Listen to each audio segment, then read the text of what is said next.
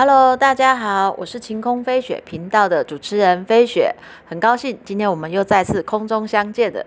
今天我邀请到我的好姐妹，她是呢曾经在医院、诊所、药局还有药厂待过一个资历完整的药师。我们今天要讨论的话题是什么呢？我们今天要讨论的话题就是医院不能说的真相。Hello，大家好，我是思思。很高兴今天邀请你来上节目。你今天这么忙，还可以来上我的节目，好高兴哦！是怎么安排出时间的？哦，因为我想说躲在这边讲话哦，比较不用怕得罪人。不然平常上节目的话，我怕会被封杀，所以很多事情都不敢讲。对，在你这边我觉得不会有这压力，所以什么都可以讲。谢谢。什么都可以讲，嗯，好了，那我们今天就可以来探讨一些别人都听不到的真相哦。我很好奇哦，所谓医院不能说的真相是指哪方面？其实很多很多真相啊，我觉得在病人啊跟这个医事人员之间呢，他的资讯很不对等，然后开给你的东西或是建议给你的疗法，你也不知道说，那你接受了它以后，呃，你要付出什么代价？付出什么代价？对，就是例如说药物都会有副作用。对，好，我们举个最简单的例子，安眠药这个，很多人都在吃安眠药。安眠药，对，一开始可能只是因为某些原因轻度的失眠，那最快解决的方法，你可能去诊所，然后医生可能就直接开给你安眠药，他也没有渐进式的去慢慢加药，他可能一次就开给你一个让你觉得非常有效的东西，但是你往往不知道说你吃了五天以后，他可能一开始只给你开三天，然后到最后可能开给你五天，可是你不会知道说哦，我吃完五天以后，我可能就会有成瘾性。你以后不吃这东西，你就会睡不着。所以我觉得这对病人来讲啊，是一个很大的一个代价。第一个就是它的原因还是没有被查被查出来，到底是电解质不平衡的问题，还是你的身体里面有一些慢性的疼痛，还是可能是你睡眠的环境有问题，这些原因都没有被找出来。有可能是生活习惯不好，像有些人睡前都还在听那种很激烈的音乐，或是看电视，而且是看那种刺激的电视，那些都影响睡眠。可是这些原因呢？都没有人陪你，然后慢慢去分析找出来，就直接给你开药，然后开药之后你就成瘾了，成瘾了之后你就必须依赖它。那大家都呃，像我们常在发药给人家，或是我们跟一些医师员在在平常在聊天啊，你长期吃安眠药的人，基本上你跟人家对谈啊，我们是很明显可以看得出来，反应各方面都会变慢，比较迟钝吗？会比较迟钝，他的反应会迟钝，甚至你出门会有一些危险，但是你自己本人是没有感觉的。会不会造成记性变不好？记性会变不好，然后健忘，然后再是他的思绪是无法连贯的，想到一半就会断掉，无法再思考下去，所以他是有代价的。像之前我们有遇过业务，然后跟他讲讲话话，我们全部人都受不了，就只好把那业务换掉，合作厂商就只好跟他取消，是因为他的状况让我们觉得我很难跟他沟通。所以他有吃安眠药，其实那个很明显，我们不会问他这个问题啊。可能那对我们来讲已经非常明显了。然后之前他的身边有朋友是，他吃一吃哦，那是我亲戚，嗯然后那个我亲戚呢，不要不要说谁啊，然后他老婆，好就我那个亲戚的老婆，她就直接觉得说她老公已经变个笨蛋，全公司的员工都看得出她老公变个笨蛋，她老公不会有感觉。可是当初为什么你会失眠？可能你有经济的压力，嗯，经济的压力，对，心理上的压力。那我们不知道你什么压力导导致你的失眠，可是最后呢，你选择了一个让自己可以睡着，但是你却不知道可能你的经济压力会更大，你可能会因此而失去工作，你可能公司营运会有问题。然后呢，重点是你的失眠原因还是没找出来，没有人陪你去找出来，我觉得这些都是代价。没有找到根本的原因就没有啊，你没有解决问题啊，从来没有解决问题啊，你只是依赖安眠药解决问题。那这种不能讲的东西哈，其实很多啦。你说我们会不会去跟？好，就算我看到一个人他已经吃成这样，或者是吃安眠药，然后都已经不太能工作上班，然后又没体力，然后又变胖，啊，又产生一些社交的问题，我们会不会跟他讲说，可能是你跟你的药物有关？你跟他讲这个时候已经来不及了。我们身边有这样朋友，跟基本上你到那个时候跟他讲，他的那个头吼已经没有办法接收一些太，诶思考性的东西，也记不住。你跟他讲的有讲跟没讲是一样。所以说安眠药它对我们的大脑的一些神经元或者是一些组织会有伤害吗？它不是不能说它是伤害，但是你确实它是会影响它的一些活性，就你的神经会变慢，不是说你的神经坏掉，不是说你头壳永远坏掉，不会。你如果停药，当然有机会恢复。停药恢复恢对，问题是你能停药吗？几天让你不睡觉，你就会想自杀啦。对不对？这所以种感觉就好像毒瘾一样，你要戒一个毒瘾之后，会经过一个很痛苦的阵痛期，是吗？哎，它安眠药的不是那个问题，安眠药的那个解除的痛苦是在于你还是不能睡的话，你怎么办？你人只要几天没睡觉，你就会觉得自己快活不下去了。它它不会让你有愉快，像毒品是让你有愉快，安眠药不会啊。然后很多人又觉得说，为了我我吃安眠药之后，好像睡眠起来感觉精神不好，我是不是要睡更久？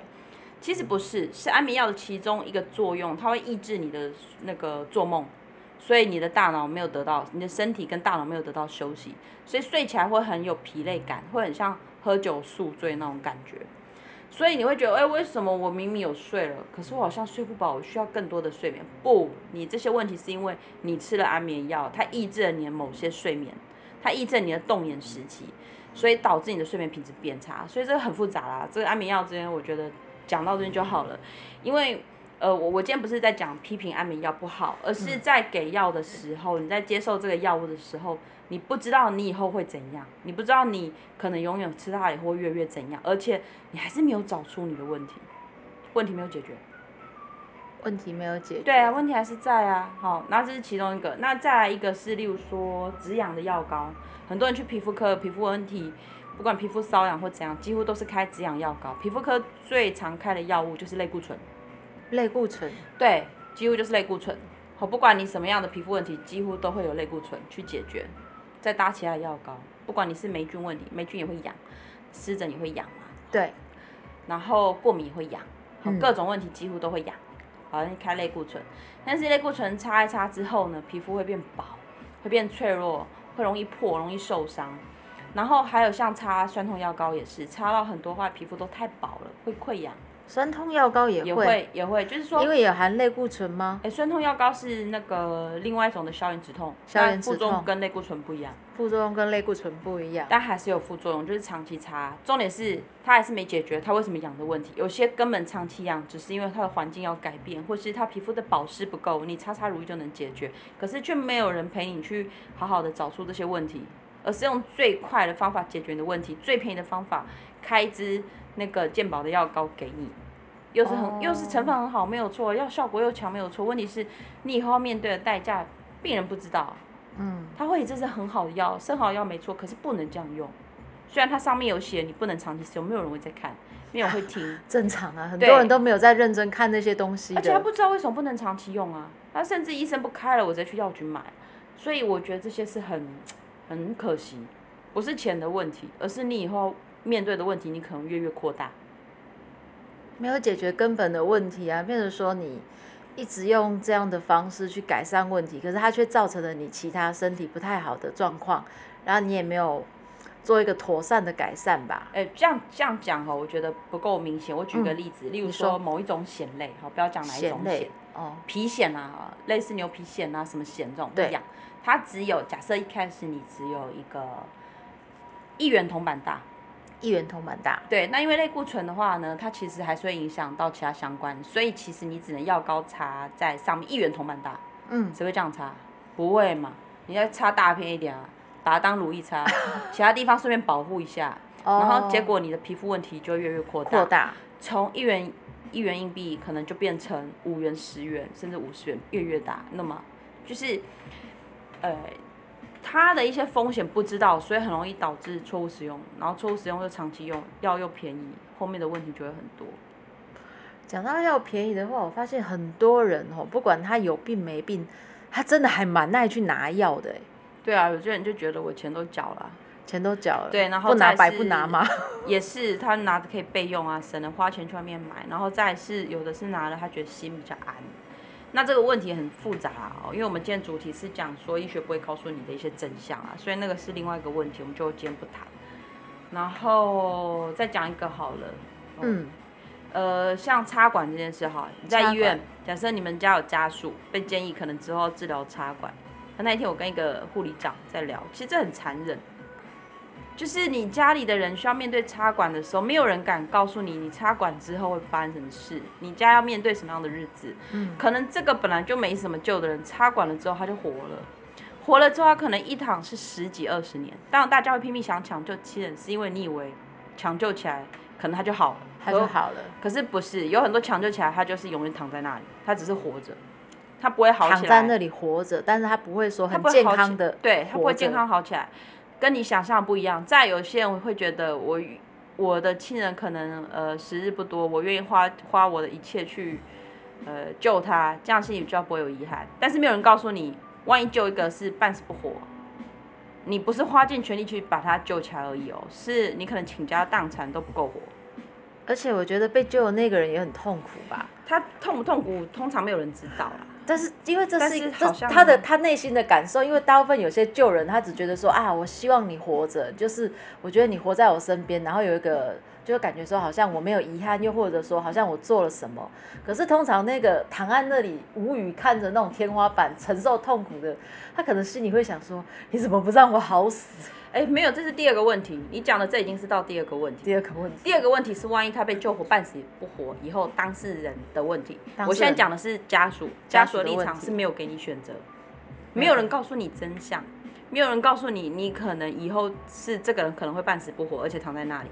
那这个人有可能半死不活躺在那里，才有当事人活得快不快乐的问题，跟你家属会不会倾家荡产，全家人活不下去的问题。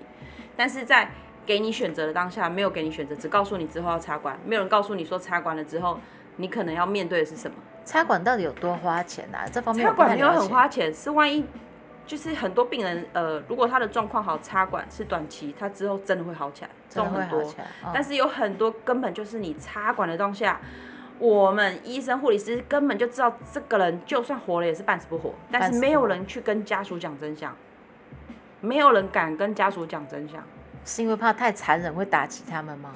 一方面也是啊，请问你如果跟，请问如果是你好了，假设你是医生好了，好，嗯你是护理师，你敢去跟家属讲说，你们这个插管如果救起来啊，可能从此要躺在病床上十几二十年，你们谁要照顾他吗？你敢讲吗？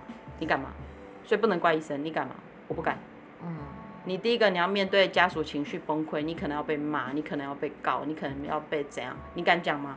你可能要浪费很多时间解释这件事情，你要吗？哦，对，因为很难解释啊，因为他们那时候当下的情绪可能会觉得说，你们那个人就已经在生死边缘了嘛。啊、了解了解，所以没有人跟你讲这个真相。可是其实之前我跟我朋友护理护理长在聊，我们觉得像那种情况应该给家属清楚，你做个选择。今天如果你家境好，你要拼，好、先先不管说当事人会不会活得要死不活啦，就是你家境好，你可以负担起后面可能要包躺多久的医疗费用，对，一个月花个四五万，一躺躺十几二十年，然后还要有人愿意来，就是照顾他，就算你请看护，你也是要照顾嘛，对啊。不可能都丢在他不可能二十四小时啊，还是有自己，对啊，还还你不能都丢机构或是对啊对啊对啊。嘛我我觉得如果今天你家境好，你做这个选择 OK。可是如果你家境不好，说不定家属就直接愿意放弃了，因为呃人早晚都会走，全家还要活下去。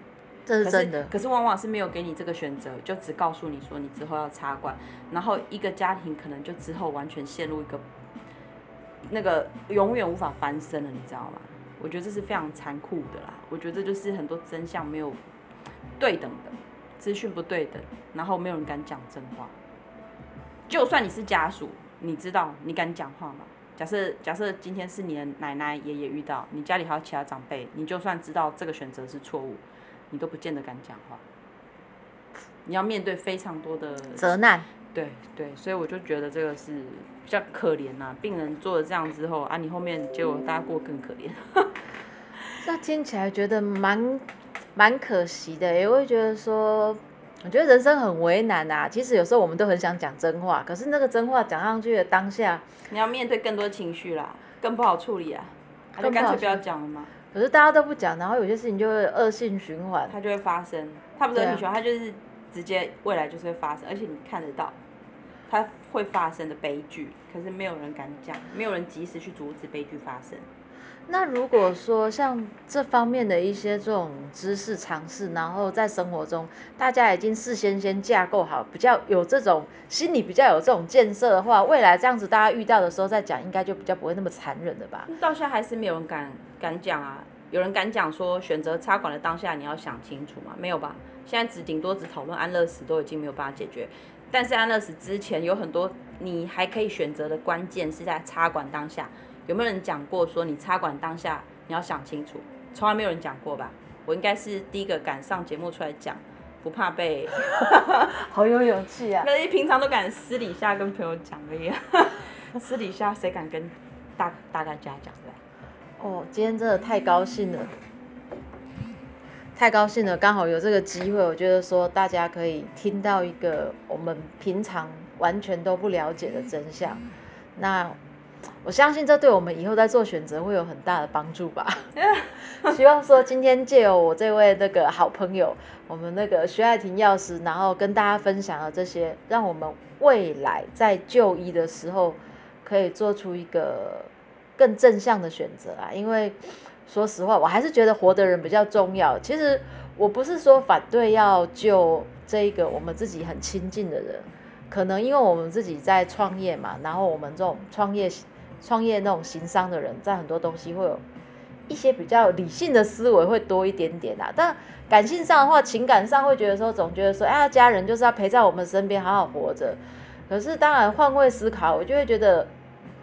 躺在那里的人呐，他可能会很难过、很痛苦吧。其实你知道吗？我之前有一段时间，我曾经去研究刚刚我们讨论到那个安乐死，我一直很那时候我曾经去关注这个话题，还有文章很久，就是觉得说。真的觉得说，我觉得说活的是一个权利，可是死亡难道它真的不能是一个选项吗？安安乐死那个改天再讲。那个有机会，我有机会我们真的可以聊聊。有点复杂，那个不是你想死，就像安宁，现在安宁条款已经通过嘛。哦。可它没有你想象中的这么可以自主。对，呃，那个改天了，好不好？因为我现在讲的是插管的当下，你根本就是在无知的一个情况下。全家就直接一起陪同这个亲人，然后进入一个深渊了，你知道吗？没有给你选择，没有人告诉你，人家只告诉你说之后就是要插管，因为哪些做过，哪些做过之后要插管，就哦好，之后就像今天告诉你说之后排什么检查，之后开什么刀一样，就跟你讲哦可以，你就同意书就签一签。你不知道那是你唯一最后一次选择的机会，你如果不你如果没有做出正确选择，对不起，你们全家以后就会很惨。但是我不是说每个插管都这样，好不好？我我讲的是。我不要了解，我要澄清一下，不然我很快就会收到很多的攻击了。收到很多攻击，会有很多人在我频道下方留言。没有跟你保证，这个如果被那个很多医师人员听到，他们就会攻击了。他们觉得我没有讲清楚。问题是你今天讲清楚的这件事情啊，我我觉得讲一整年都讲不清楚。医学的东西哪那么简单？这也是真的啊！我觉得人生在世很多东西，我们大家都以为说好像。而且简简单单可以讲清楚啊，没办法，没办法，人家同意书拿给你哦，之后要插管了，你要不要签？你签了，啊，不然能怎么办？啊，不然就自己带回家，那你你要选择什么？在医院接受插管，还是现在把人带回家？很难吧？好啦，今天节目这一集就先这样了。